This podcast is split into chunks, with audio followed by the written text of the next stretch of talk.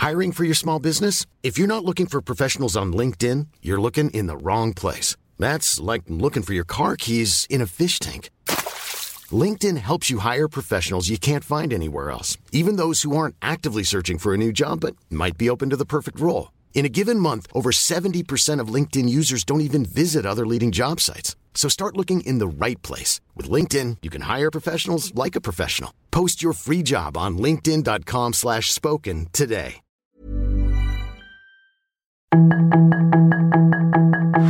Tarde a tarde, lo que necesitas saber de forma ligera con un tono accesible. Solórzano, el referente informativo.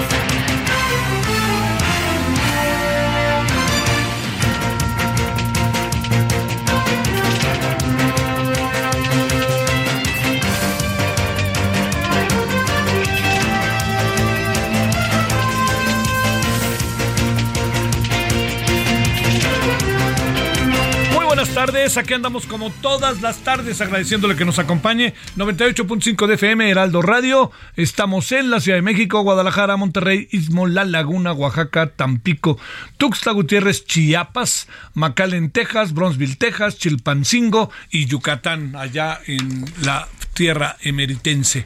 Bueno, aquí andamos eh, en nombre de todas y todos quienes hacen posible la emisión. Yo le agradezco que nos acompañen y espero que haya pasado hasta ahora un buen día jueves. Eh, un jueves, fíjese que movido. Eh, le voy, le voy a, a, ver si, este, si usted comparte ¿no? el por qué digo que movido en términos de la información. Mire, ayer, ayer el y resulta que el Partido Revolucionario Institucional, a ver, mire, como quizá, si usted me lo permite, para explicarlo lo, más básico, los partidos tienen una representación en las cámaras. Entonces, hay, cada partido coloca un jefe, ¿no? Se le llama el coordinador parlamentario. El coordinador parlamentario es el primer negociador y es la voz cantante en el en diputados o en senadores de los partidos. Entonces resulta que eh, le digo eh, que, algo, algo que podría, este, que, algo que pasa es que primero debe de ser nombrado en un consenso y segundo, pues sí se lo debo de decir, eh, es una es, es un cargo peleado, es un cargo muy peleado porque les permite estar en comisiones, por toda una serie de cosas. y cada comisión significa estar en lo que está sucediendo, estar atento a lo que pasa, ser protagonista y dinero por pertenecer a las comisiones. Entonces, pues es algo peleado, ¿no? Dentro de los partidos.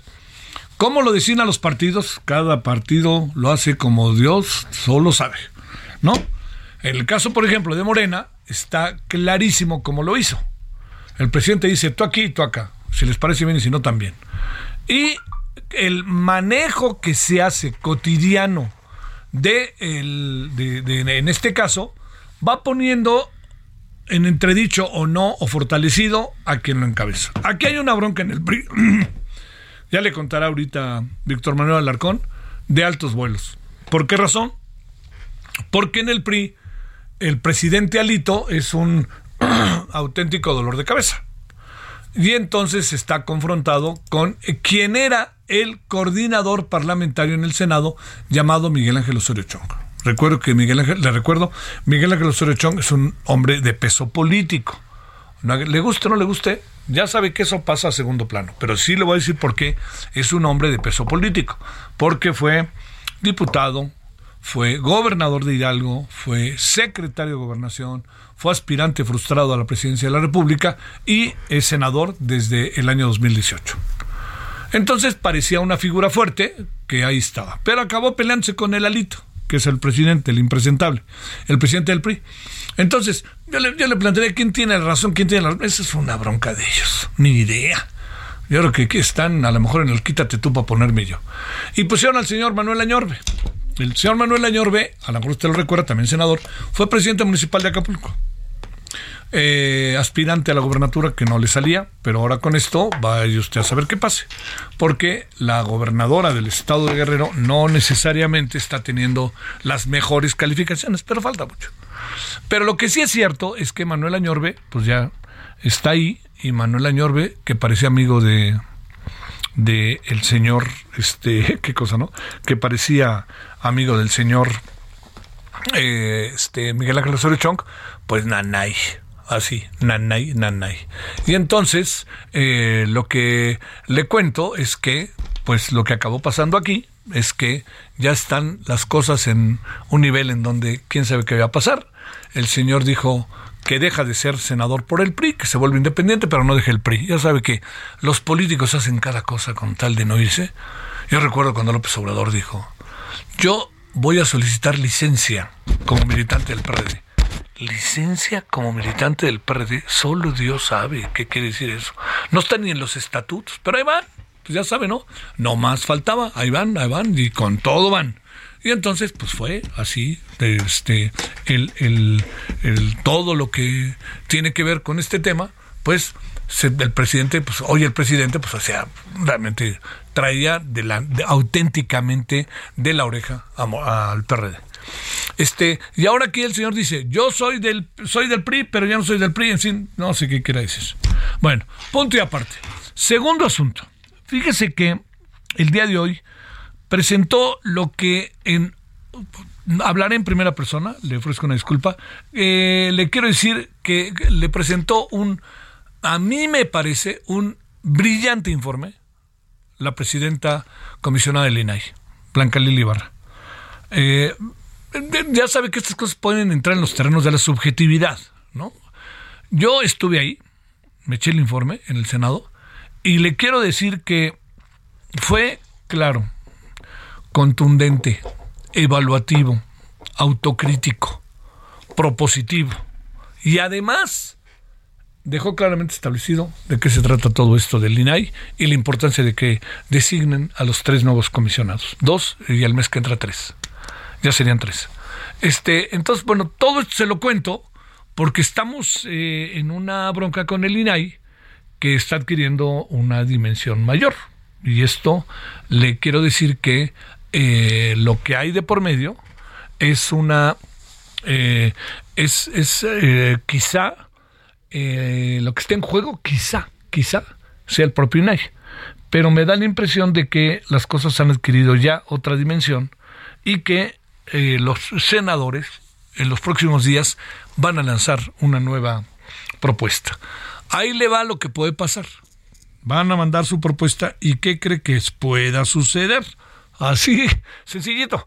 Lo que puede suceder es que los señores del INAI, este, este, los señores senadores, rectifico, puedan en una de esas este, decir, ahí va la propuesta, y ya saben quién, que no le interese el INAI, que más bien si algo quisiera es deshacerse de él para el austericidio, y, y además para no rendición de cuentas, pues entonces lo que puede acabar pasando es que de nuevo hay un veto.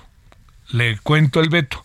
El presidente en sus atribuciones tiene el derecho a vetar, pero únicamente en dos ocasiones.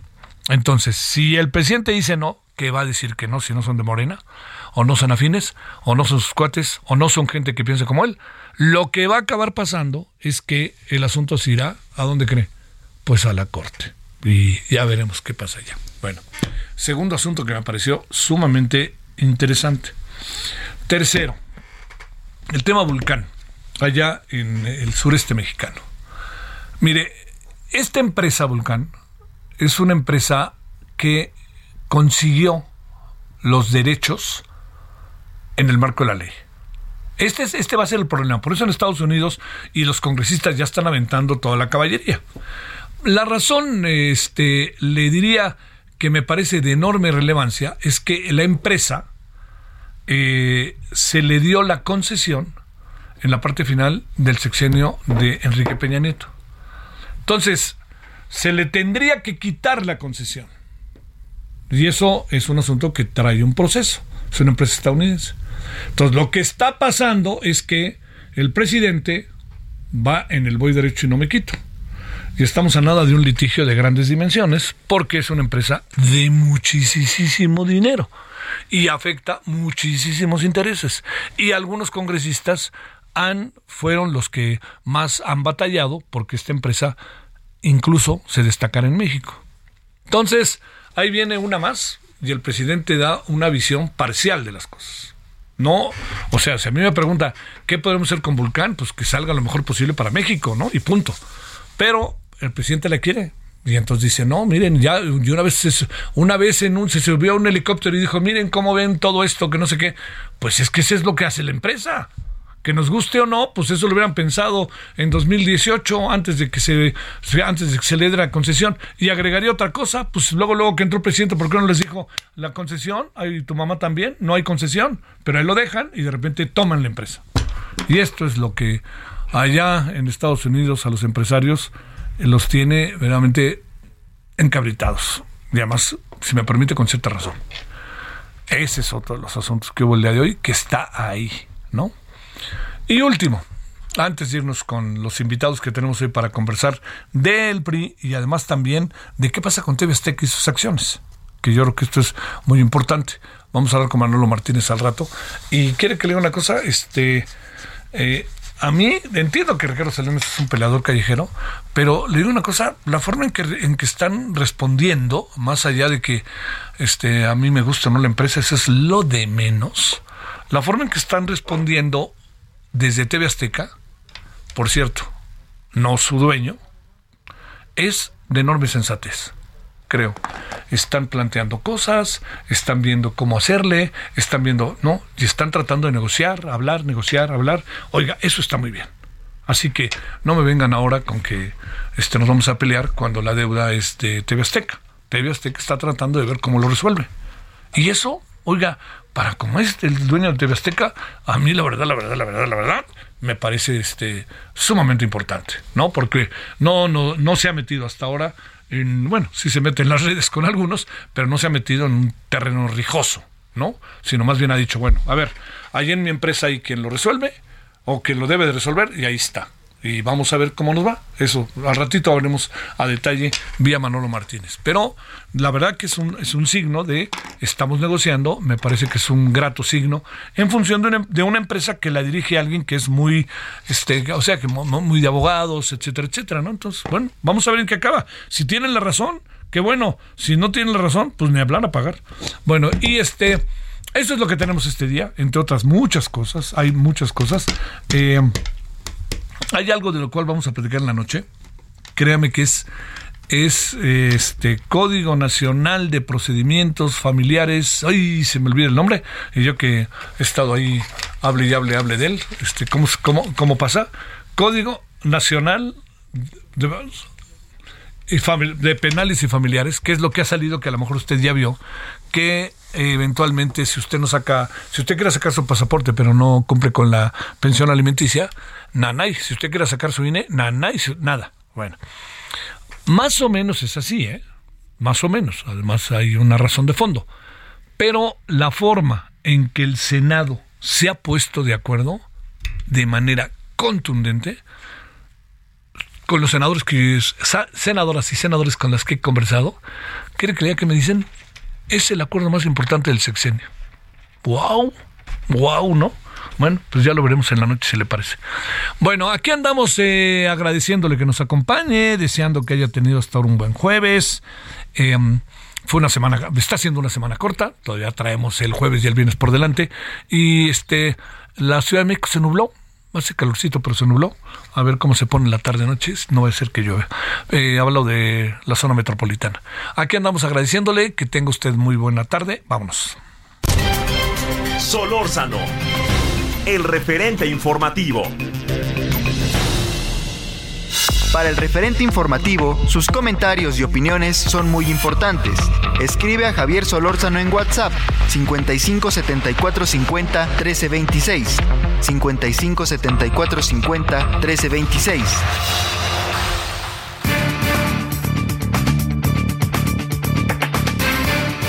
Le agradecemos, le agradecemos a Víctor Manuel Alarcón Holguín, doctor en ciencia política, profesor e investigador de la Universidad Autónoma Metropolitana en Sonora Iztapalapa.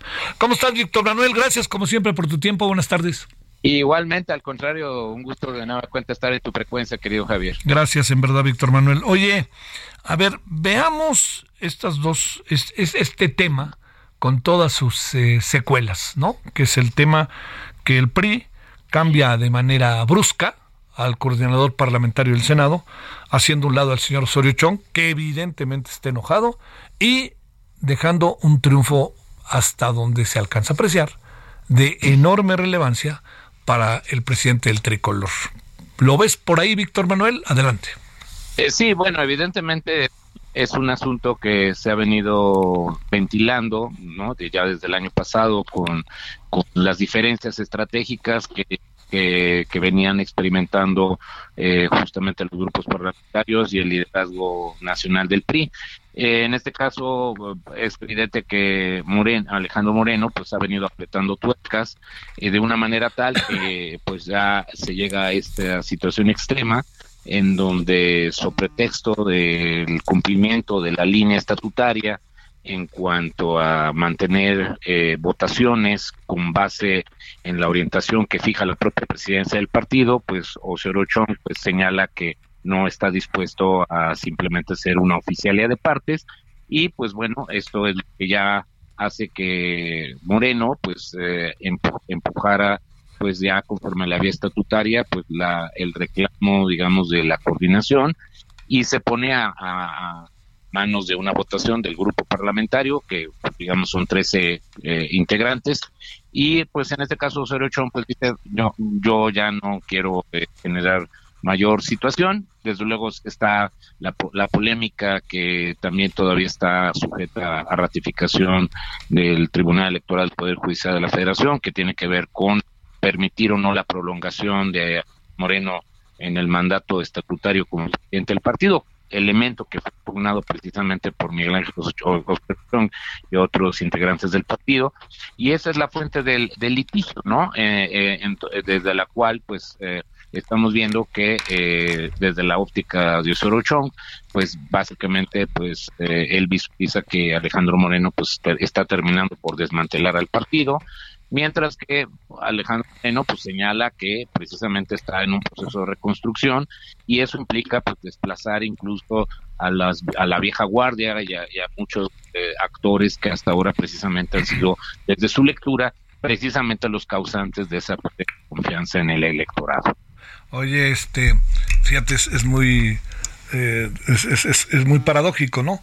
Hablamos de la vieja guardia, eh, la pregunta que uno se hace, por ejemplo, desde fuera, Víctor Manuel, es ¿qué sería, Alito, la vieja guardia, la nueva guardia? ¿Qué, digamos, ¿Cómo podríamos interpretar? Porque presumo que quiere haber un movimiento detrás de lo que el impresentable Alito hace, ¿no? Eh, bueno, desde luego, pues aquí evidentemente eh, Moreno pues ha aprovechado precisamente esas coyunturas de debilidad estructural que el partido ha presentado y, pues bueno, no creo que eh, es muy evidente que él, eh, digamos, incluso pensando en estos viejos estilos de partidos personalistas, partidos carismáticos, pues está tratando de estructurar esa idea, ¿no? De que así como ve el éxito que López Obrador logra tener eh, empujando un partido como Morena bajo, bajo este mismo sistema de un partido de carisma, un partido personalista, siguiendo unilateralmente las decisiones del líder, un viejo estilo de, de nuestra cultura política, sea nuevo, sea, o sea viejos los personajes que lo encarnan. Aquí más bien pues ha quedado muy de manifiesto que eh, pues eh, eh, Moreno pues lo que sí ha hecho de manera muy sistemática, de manera muy puntual, pues es ir copando todas y cada una de las posiciones, colocando a individuos muy cercanos a su corriente política y eso es precisamente lo que ahora, pues de alguna manera, la toma completa del partido, independientemente de saber si esto implica o no continuar en la línea de oposición frente a López Obrador o no, eh, pues más bien esto es lo que nos habla de, que hay una apropiación personalista y que incluso en un momento dado pudiera modificarse eh, incluso reglamentariamente para permitir que Moreno incluso continúe más tiempo en el poder, o sea, lo cual pues es prácticamente colocar al PRI en una disyuntiva, eh, digamos, de terminar siendo un micropartido eh, muy parecido a lo que vemos en otros partidos políticos, Dante Delgado controlando el movimiento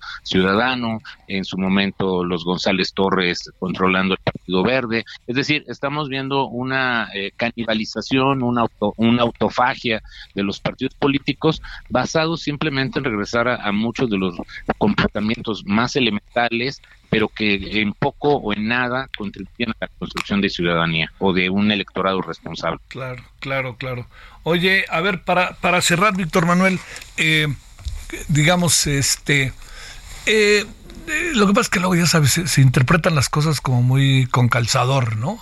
Pero si no, ves que este con este, con este, ¿no?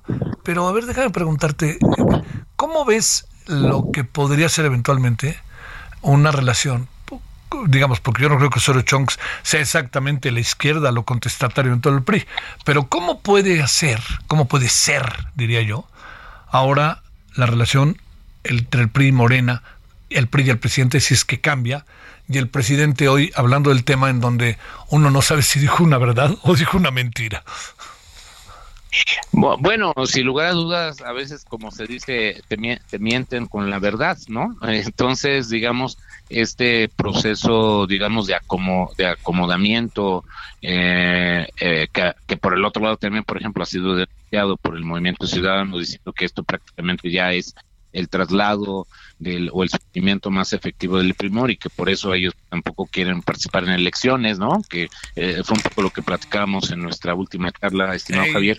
Eh, pues estos acomodos que estamos observando eh, en este contexto, pues hablan muy de un sentido muy pragmático, de corto plazo, en donde sigamos recordando que todavía a, Moreno todavía sigue sin tener plenamente deslindadas eh, las causas con las que originalmente López Obrador empezó a presionar a, Moreno con estos puntos de eh, dineros no presuntamente no justificados y que por eso fue el, el tema con Laida Sansores, después pues se va, se, se reposa, pone esto en reposo, pero ahora, digamos, estos elementos de ir, eh, digamos, eh, desmantelando, pues probablemente Moreno quiere presentarse frente a López Obrador como un actor y decir, bueno, mira, yo estoy en pleno control de mi partido y si vienes tras de mí, pues yo tengo todavía la fuerza para seguirte bloqueando, o al revés, tener ya la idea, bueno, pues veamos, ahora sí, tratémonos, de, vamos a negociar eh, de, de otra manera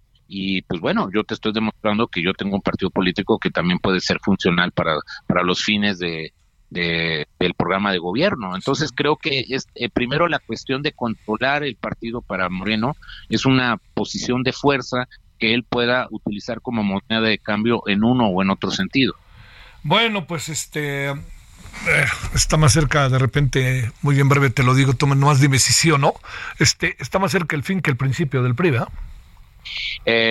Sí, está mucho más cerca el fin. claro. Bueno, Víctor Manuel, te mando un gran saludo y el agradecimiento. Como siempre, un abrazo cariñoso, querido. Gracias, saludos allá la UAM. Gracias. Igualmente. Bueno, este 17-24 en Lores Centro. Eh, oiga, Empieza el curso de sufrimiento otra vez contra el poderoso equipo de Surinam a las 6 de la tarde. Ya sabe, ahora sí, promesas, prometes y prometes. Y tu mamá también. Pausa. El referente informativo regresa luego de una pausa.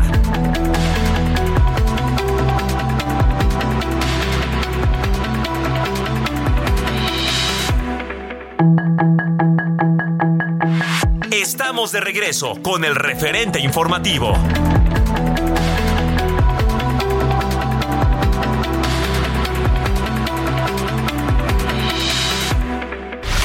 En el referente informativo le presentamos información relevante. La secretaria de Bienestar, Ariadna Montiel, Hey, I'm Ryan Reynolds. At Mint Mobile, we like to do the opposite of what Big Wireless does. They charge you a lot, we charge you a little. So naturally, when they announced they'd be raising their prices due to inflation, we decided to deflate our prices due to not hating you. That's right. We're cutting the price of Mint Unlimited from $30 a month to just $15 a month. Give it a try at mintmobile.com slash switch. $45 upfront for three months plus taxes and fees. Promo rate for new customers for limited time. Unlimited more than 40 gigabytes per month. Slows. Full terms at mintmobile.com. anunció que del 27 de marzo al 30 de abril de 2023, los derechohabientes de la pensión para el bienestar de las personas adultas mayores que cobran aún con tarjeta BBVA Bancomer deberán realizar el cambio a la tarjeta del Banco del Bienestar para continuar recibiendo este derecho. Las y los derechohabientes podrán ubicar lugar y fecha para recoger su tarjeta a través de la página oficial gov.mx diagonal bienestar, donde es necesario seleccionar el icono de la pensión para el bienestar de las personas adultas mayores teclear su CURP y enseguida aparecerá su nombre, día, hora y lugar en que deberán presentarse para recoger su nueva tarjeta para el bienestar. López Obrador confirmó muerte del Chueco. INAI lanza reclamo por falta de nombramientos durante informe de labores en el Senado. Emboscan y asesinan al excomandante de la policía en Puerto Peñasco. Sedena decomisó un poderoso arsenal oculto detrás de un montículo de piedra. El INE sería encabezado por una mujer. Los diputados acatan la resolución del Tribunal Electoral del Poder Judicial de la Federación. Queremos contarles a todos que gracias a su apoyo y confianza podemos celebrar que ahora tenemos un millón de seguidores en TikTok.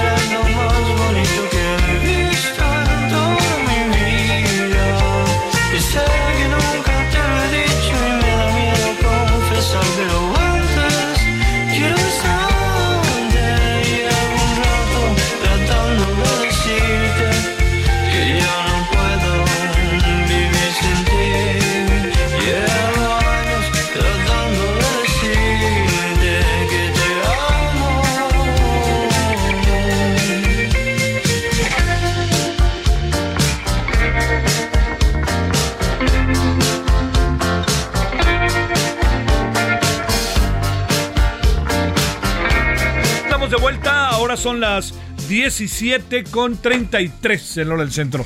Eh, estamos escuchando a León Larregui, eh, esto que se llama Locos, eh, es de la banda Sobe, que por cierto, le debo de decir que en honor a la verdad, esta banda, qué trabajo le costó, perdón, híjole, ¿para qué quiere? Uf, años le costó. Pero ahí están, ¿eh? Ahí están. No soy muy fan, pero ahí están. Ahí están, la verdad, ¿eh? Se hicieron. o sea, créame, pa- para, quizás para decirlo claro, sí que picaron piedra. Este, sí que picaron piedra. Hay dos o tres bandas que yo creo que en cualquier momento van a, así pum, explotar, que llevan años, años, años y que están buscándole, buscándole, buscándole. Y un día alguien las descubre. Y algunas son bandas buenas per se. Otras no son tan buenas, pero se hacen buenas. pero las que son muy buenas presé luego ni quien voltee, ¿no? Bueno, esto se llama Locos. Eh, van a estar en el Auditorio Nacional. Él va a estar como solista el 27 de septiembre. A ver qué le parece.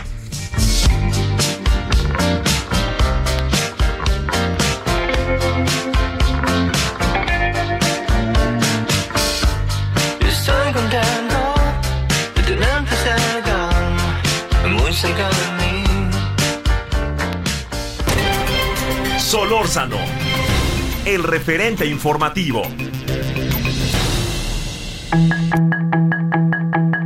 Esperamos sus comentarios y opiniones en Twitter en arroba Javier Solórzano. Arroba Javier Solórzano.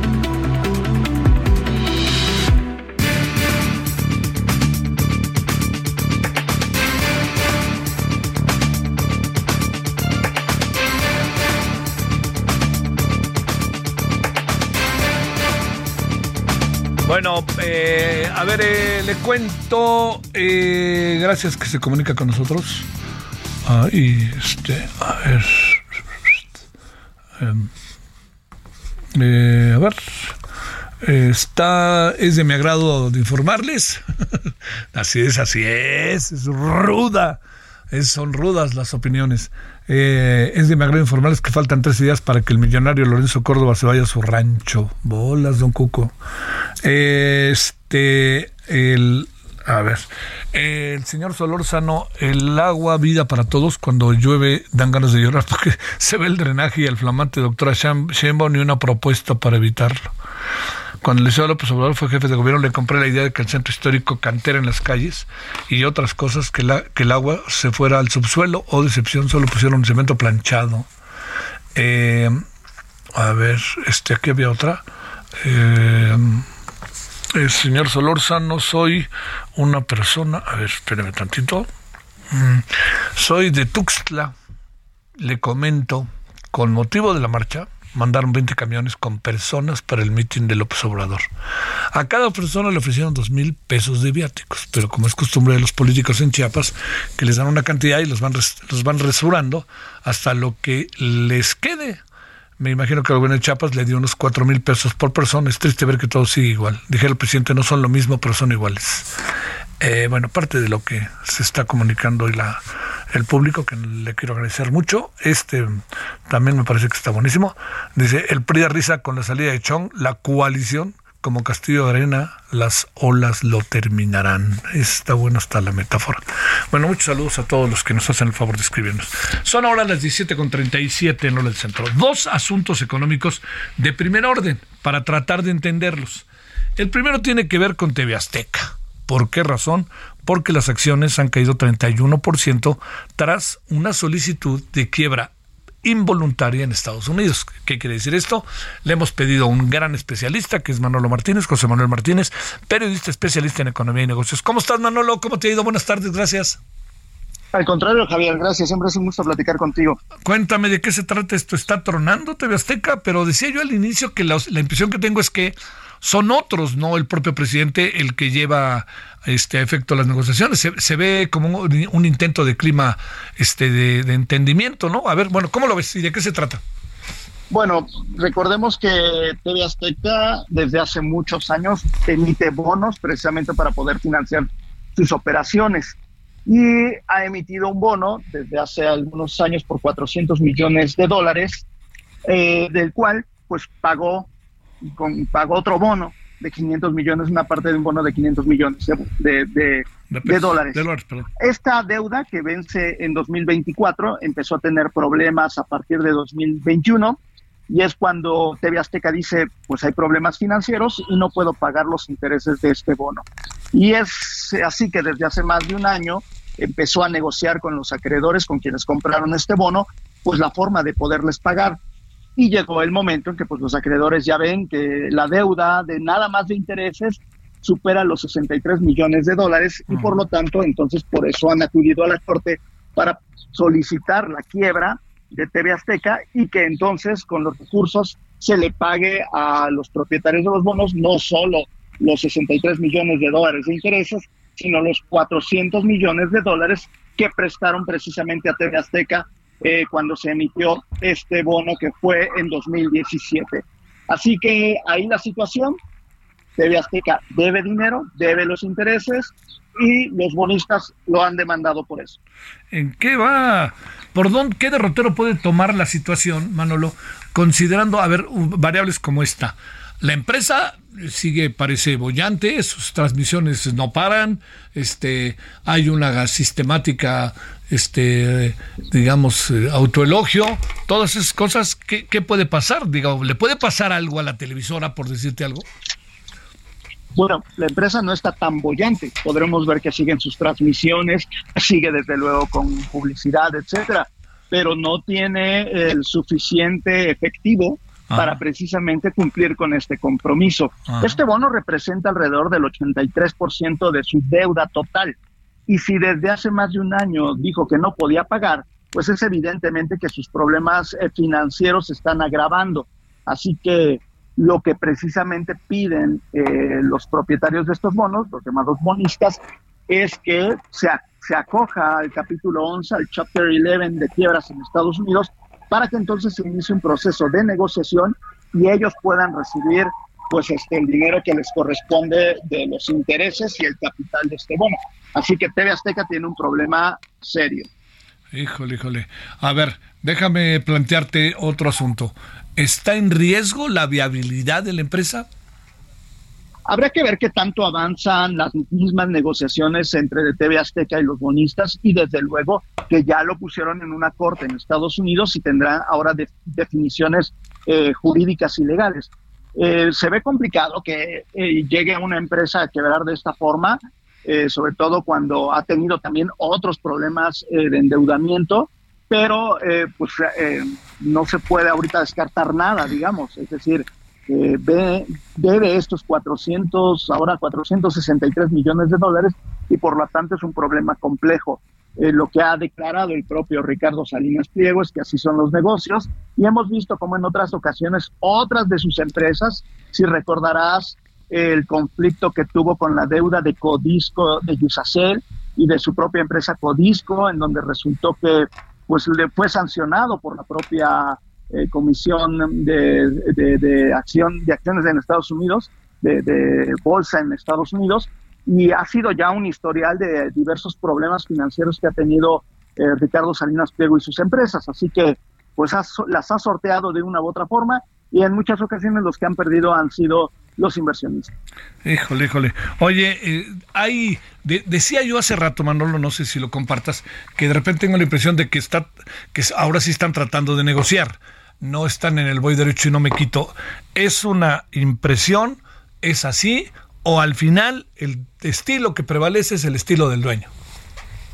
No, ya una vez que entran estas demandas eh, y que ya la, Corte tiene en revisión todo este proceso, evidentemente las negociaciones serán más serias, porque ya hay un riesgo de que se pueda establecer la obligación de que TV Azteca sí se acoja al capítulo 11. Eh, eso evidentemente hace más serias las pláticas. Los bonistas llevan más de un año y los problemas eh, de finanzas que tiene TV Azteca llevan más de un año y por lo tanto pues todo tiene un límite. Así que eh, pues sí, se ve que puede haber más seriedad en las pláticas para resolver el problema.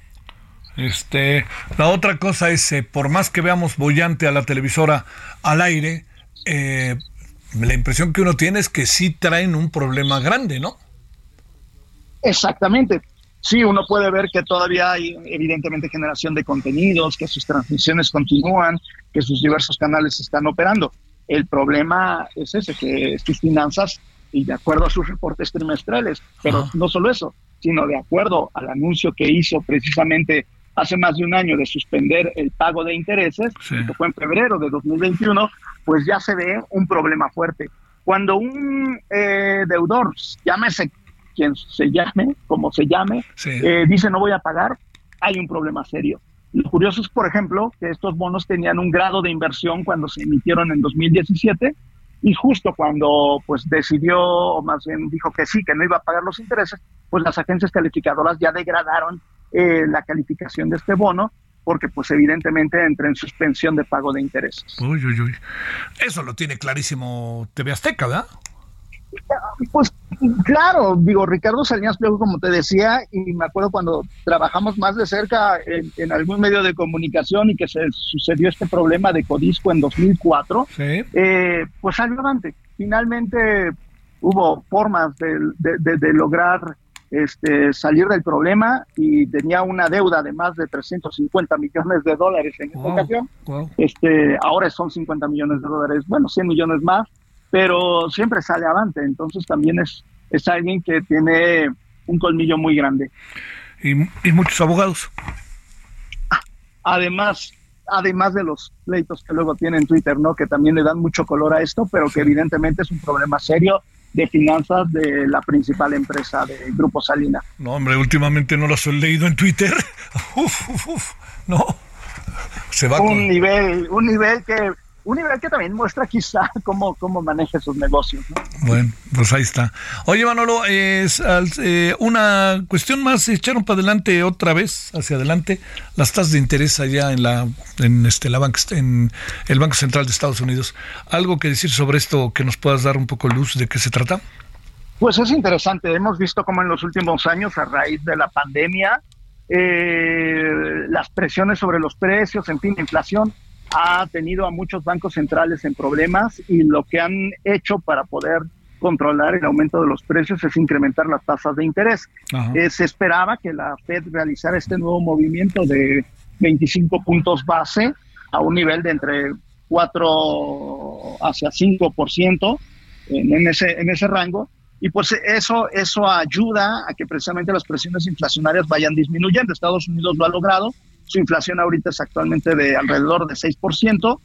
Sí se espera que ya eh, el aumento de las tasas de interés en Estados Unidos vaya siendo mucho más moderado, eh, que se vea el fin de estas, de estas alzas de interés. Es interesante porque estamos viendo pues que la tasa de interés en este nivel de 4,75 a 5% es el, es el más alto de los últimos 16 años. Ajá. Y pues también por eso hay, eh, hubo empresas como, como este, el Silicon Valley Bank que entró en, en- crisis para poder eh, pagar a sus depositantes, pero evidentemente esto también eh, hace ver cómo no está todavía el asunto eh, de la inflación y del aumento de las tasas resuelto. Entonces, pues todavía veremos una historia más de aumentos quizá en la próxima decisión de, de la Reserva Federal.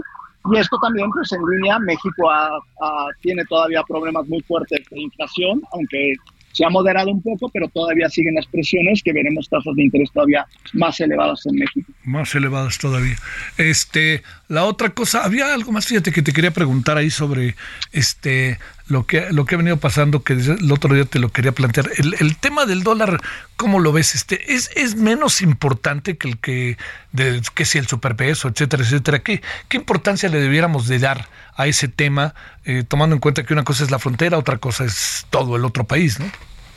Claro, pues el tipo de cambio, lo que hemos visto ya desde hace muchos años, después de que se le dejó a la libre flotación, es que obedece mucho a los factores externos. La gran parte son factores externos los que mueven a la cotización eh, del peso frente al dólar. Entonces, son elementos que dependen ya más del exterior y que evidentemente un tipo de cambio estable ayuda mucho también a los precios, puesto que nue- nuestra economía, así como exporta mucho, también importa mucho. Entonces, eh, eso ayuda un poco, pero tampoco es como en otros en otras décadas que sea un factor que eh, golpea la economía, por ejemplo. Hemos visto cómo de pronto puede estar en niveles de 20 pesos por dólar y de pronto puede estar en 18 y prácticamente la economía sigue igual, ¿no? Sí. Eh, salvo quienes viajan, cuando ven que el dólar está en 20, eh, pues sí pueden tener ahí una, una pérdida, pero cuando esté en 18, pues se ven favorables y van a viajar en ese momento. Pero como ciudadano de a pie diría, eh, no es un factor que ya tengamos que estar checando todos los días y que nos genere preocupación. Más bien veamos ya las, eh, los otros indicadores, que son precisamente la inflación, de cómo están subiendo los precios cada quincena y en qué, eh, en qué volumen más bien suben, este, el tipo de cambio. La verdad es que el tipo de cambio eh, muchos dicen, pues es la- la- el actual gobierno el que ha favorecido, pues, pues no, ni favorecido ni desfavorecido. Estamos a los mismos niveles que en 2018, así que tampoco podríamos ponerle un superpeso cuando en realidad no, no, no es este niveles que digas eh, sean forta- eh, de mucha fortaleza, ¿no? Sí. Respecto a otros, a otros años. Bueno, y luego cada, cada vez se pega menos en la economía el factor político, pero, pero híjole, también como que andamos llenos de confusiones, ¿no, Manolo? Bueno, es que el factor político sí pega en inversiones. En inversiones. Lo vimos en el claro ejemplo de Tesla, ¿no? Como eh, las negociaciones eh, que, que se daban si era en Monterrey y el rechazo que hizo el presidente de que no iba a ser en Monterrey eh, obligó incluso a, a la empresa a dar un ultimátum, ¿no? Porque no tenía un plan B para Sí. irse a otro lado en México, sino fuera de México y competía a México con Indonesia. Entonces, ese tipo de situaciones, de decisiones eh, políticas o ideológicas, sí afectan directamente a las inversiones. Hemos visto cómo hay retrasos en inversión o que suspendieron inversiones en el sector de, de energía, eh, porque pues prácticamente no hay nuevos permisos para importación de gasolinas, porque no hay nuevos permisos para eh, nuevas eh, instalaciones de generación de eh, energía eléctrica, eh, de, instalaciones de energía eléctrica sustentable, por ejemplo. En fin, a, a- la mera hora o a largo plazo sí tiene un efecto eh, dañino, eh, que no lo vemos ahorita al 100%, pero que sí una política que va en contra de las libertades económicas o de aspectos que parecían ya haberse superado en años anteriores, pues sí tiene un efecto, pero pues digamos que es más de largo plazo. Una última, ¿tienes en tu radar el tema Vulcán?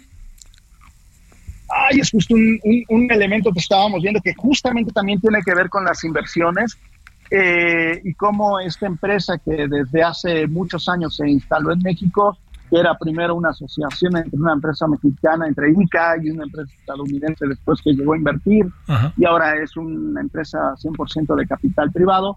Habrá que ver porque hay muchos intereses ahí metidos.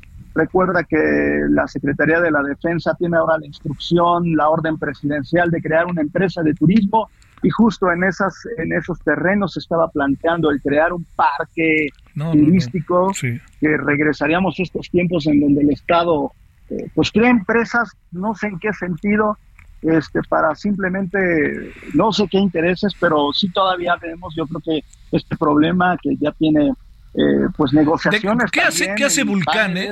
¿Qué hace eh, Vulcán? eh, que, que pueda resolverse, Sí. pero sí hay ahí una serie de elementos que hacen ver que eh, la inversión extranjera, la inversión privada puede ser golpeada. ¿Qué hace Vulcán, eh? Eh, materiales de construcción. Pero eh, por- Picapiedra. pe- pe- oye, pe- Picapiedra es una zona de, de hacer este, arena, Sí, sí. piedra, etcétera. Y para ello hizo también un puerto privado, eh, eh, donde, donde precisamente luego tuvo el conflicto con Cemex, porque Cemex utilizaba también este puerto para luego llevar materiales hacia la construcción del, tren Maya. Entonces, e- estos materiales de construcción, que por eso te digo, la tenía al inicio ICA y que luego la vendió a esta empresa estadounidense, pues son materiales básicamente de, de- construcción. Híjole. Eh, todo está bajo la ley con Vulcán, ¿no? Porque, digamos, les están tratando de quitar todo, ¿no?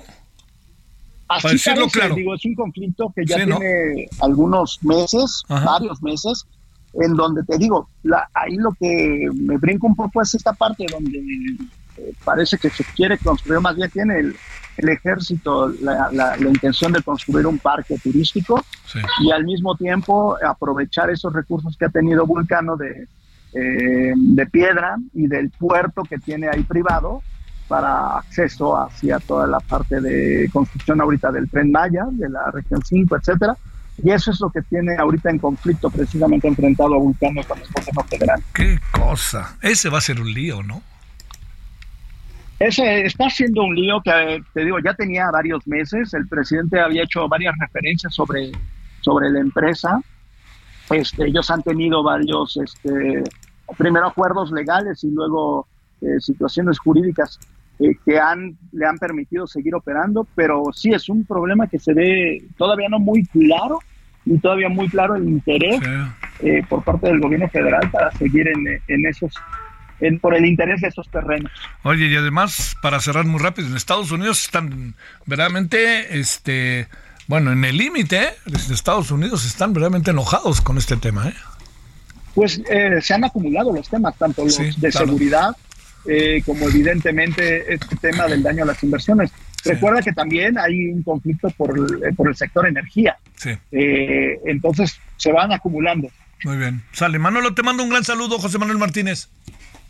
Igualmente, Javier, siempre es un gusto. Gracias por tu tiempo. Nos vamos, eh, ¿qué tenemos para la noche? Tenemos Francia, que anda pasando en Francia, ¿no? Que es una locura lo que ha venido sucediendo, no solo en París, perdóname que quede claro. Vamos a ver cómo el poderoso equipo de Surinam y el, podero- y el equipo de México juegan.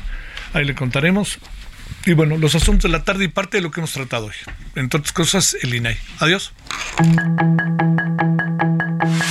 Hasta aquí Solórzano, el referente informativo.